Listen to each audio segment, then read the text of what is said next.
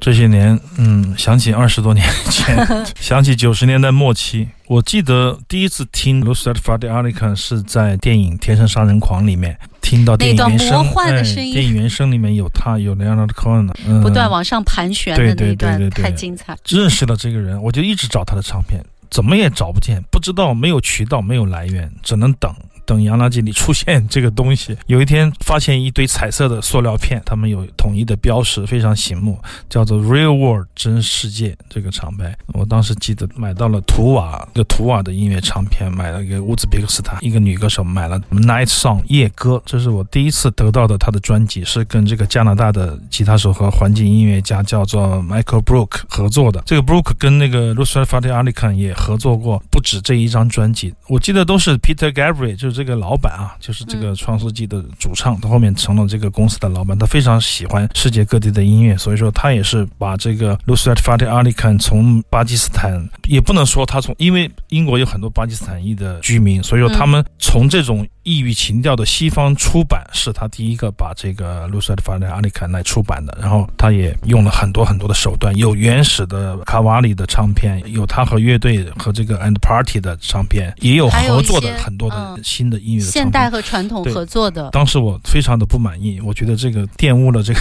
他的音乐。但现在突然间有一天他出了一个黑胶，我就想，嘿，我先买回来看看你到底能做成什么样。拿回来以后一结听，果呢？我还真上头了，听进去了。嗯我不知道是回忆把我抓进去的，还是现在的音乐不行了，我不能这样说。就是我不知道为什么，我觉得那个时候的音乐家想法是很单纯的。他们的结构是很清晰，嗯就像我们说一个音乐的逻辑是非常清晰的，它的贝斯线、它的律动啊，嗯它每一个乐器的铺排，都是非常明晰刚开始的铺陈，对对对对嗯你会觉得有那个年代的特色。现在没有那样的打个引号的死板的音乐工作者了，但嗯同时它成为了一种风格。当时你不喜欢，但是现在你突然觉得它挺好的，这是为什么？我也不断的在剖析这个，但是我没有答案。我觉得永远都不会有答案，嗯是记忆里的他，还是他的记忆，还是这种可能音乐都有本身还是你自己的变化，还是你所听的音乐，它时代性本来就发生了很多变化，是那种它变成异域情调了，它变成一种特殊审美了。你回去听的时候，突然间又觉得好了，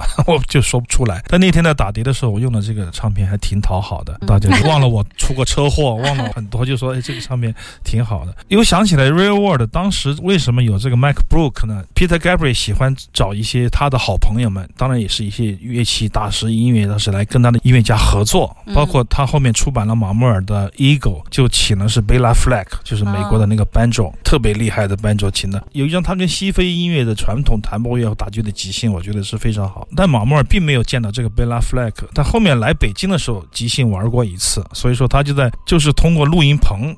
他们在一个一个唱片里同时出现了，就是当年的这个世界音乐的销售宣传都需要巨大的成本，这个唱片公司选择这样的一些明星音乐家的加入，也是他们的一个促销的手段。但首先你的业务得过硬。要不你的名气得要过硬啊，得要硬才行。那个年代就是想当个明星很难的，不像小何在这个老韩导师说的，你现在一万个粉丝，一个粉丝，但是有多少人一个粉丝都没有啊？对啊，是吧？嗯所以说传播速度不一样，结构也不一样，但是道理我觉得是一样的。这张唱片我就想起来，哎、嗯 e g o 什么时候 Real World 会把它黑胶化呢？这个嗯唱片当年出版，九六年出版以后就没有做黑胶嘛，因为那个时候黑胶也不吃香了，没人听黑胶。也是 Lucifer f a d e r a d i c a n 几乎是最后一次录音，后面他就去世了嘛，同年去世的。所以说，二零一九年他把这个黑胶化黑胶化，嗯，因为现在的一些大厂牌公司，它为了节省成本，因为它的那种模式已经不流行于这个时代了嘛。嗯但是它的把以前老的版权来做黑胶，是一个非常好的一个办法。所以说，因为我们书店的介入。Real World 当年的 Ego 这个 CD 都被一扫而空，最后他只剩几十张不卖给我了。有一天，也许他们能够出版 Ego，对老马不同意，他也拿他没办法。那个时候我们可以到底可以买多少张货啊？我想应该能卖掉五百张吧。说到老马，我们好玩，听一首我们听一下同公司有关的。同公司的艺人他在干些什么？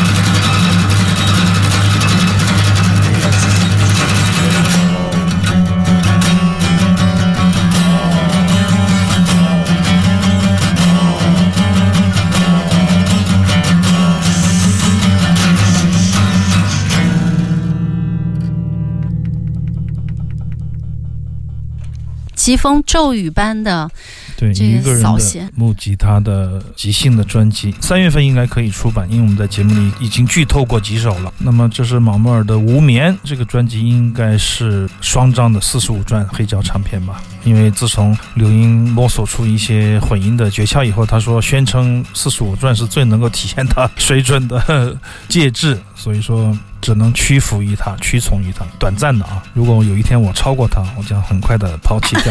哎你怎么超过他？他也在进步。因为我可能会认识更好的人，会吗？我也不知道啊。这首曲子名字叫《响马》，也是无眠的专辑里面的最后一曲。无眠无眠这个作品呢是在录音棚里。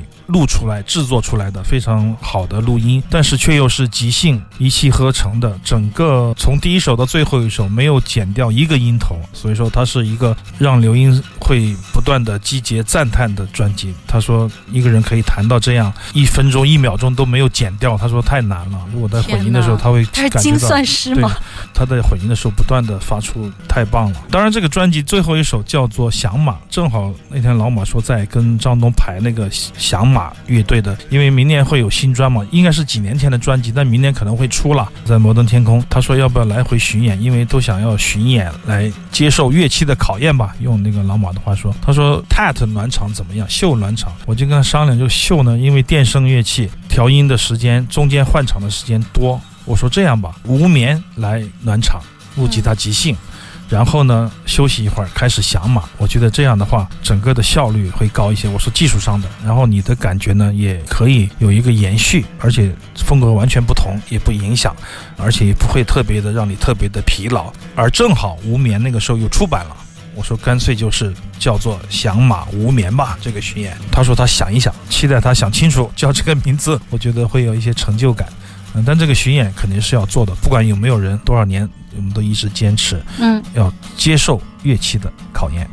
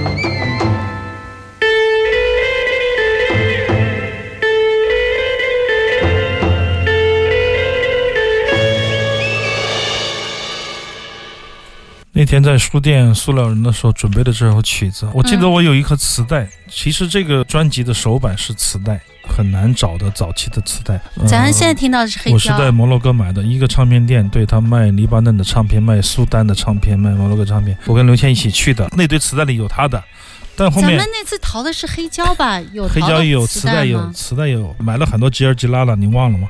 忘了。就是 在还买了很多小盘。卷轴门要拉开的时候，刘谦说：“等一等。” 用汉语说的。啊，真的吗？对，特别有意思，确实不容易啊！坐了五个小时的汽车什么的哈，六个然后走了一个多小时，走了一万多里。对，就在那一个中心区转悠转悠，转了不知道多少圈，还用钱收买了那个向导才找到的，很有意思。埃及的吉他手阿尔哈什非常。出名的吉他手，但是我真正喜欢的这一曲的原因，是因为这个曲子有一种 特别抒情的煽情的味道。除了它的民族性以外，它其实有一种当时的流行音乐的一种共性啊，那种旋律的处理。但是和声器和一些小的音阶的处理，它又显示出它的民族性，非常有意思、很美妙的曲子。它必须配上那个暴力的枪战片、谍战片，它才成为。一个真正的、真正的一首情歌，一首叫做《你我之间》的一首曲子，好曼妙啊！这首对，就是世界上就是有很多曲子曼妙，就是它一弹起来，你就觉得这是美的。它不管它弹的怎么样，这个曲子本身它就易于去流传。很多很多的曲子都是这样的，而且它很有画面感，非常简单，像是一个电影的配乐。但是你把这些曲子，实际上我多次跟刘英在闲聊的时候说，我说这些曲子。耳熟能详的、能被传播演奏的曲子，大部分都经不起你这种学院派分析老的 分析和解构。你会觉得它特别简单，但是能抓住所有听众的，特别是异域风情、听不懂歌词的曲子的时候，就是要看靠简单而致命的。罗列的作品才能够抓住他们，否则呢，你靠复杂的编曲去抓他们吗？肯定不是的。所以这些曲子很难写的。一旦有了这样的曲子，我会非常的爱他们，非常喜欢。我希望我能够演奏，在年轻的时候就能演奏这些曲子。可惜我不是这样的幸福的人。但是老马就是从小就演奏这些曲子的人。不管是印度的、巴基斯坦见到的歌曲，他们改编成这种曼妙的曲风的时候，哎，别有一番味道。而且可以听到当时他这个作为埃及的歌手，他对西方的乐器的使用。用完全是天马行空，完全是按照自己的牌来出牌的。他没有请老师教他怎么样去演奏音色，怎么调，他完全是靠自己的方法进入到他要演奏的本民族的音乐里去的。这种感受就好像。我突然间来到海边，就直接炒了一盘这个小海鲜吃，并没有用他熟悉的方法去白灼。哎，这也是你会听到这个感觉的时候，你会觉得，哎，他跟其他人真的不一样。我呢，相对来说，我比较喜欢节奏型的一些音乐，我不太喜欢慢歌。但是这首歌我听完了以后，我想让它再慢一点，我觉得都没有问题。对它的律动和它的肢体本身就带有一定的非常上口的流行性。所谓的好的流行音乐，我觉得也不过就是这样了吧。好了，我们马上呢。进入我们今天行走的耳朵最后半小时的时间，神游物外，静听世界之音。我们呢稍后继续回来，还有四首好音乐要带给大家。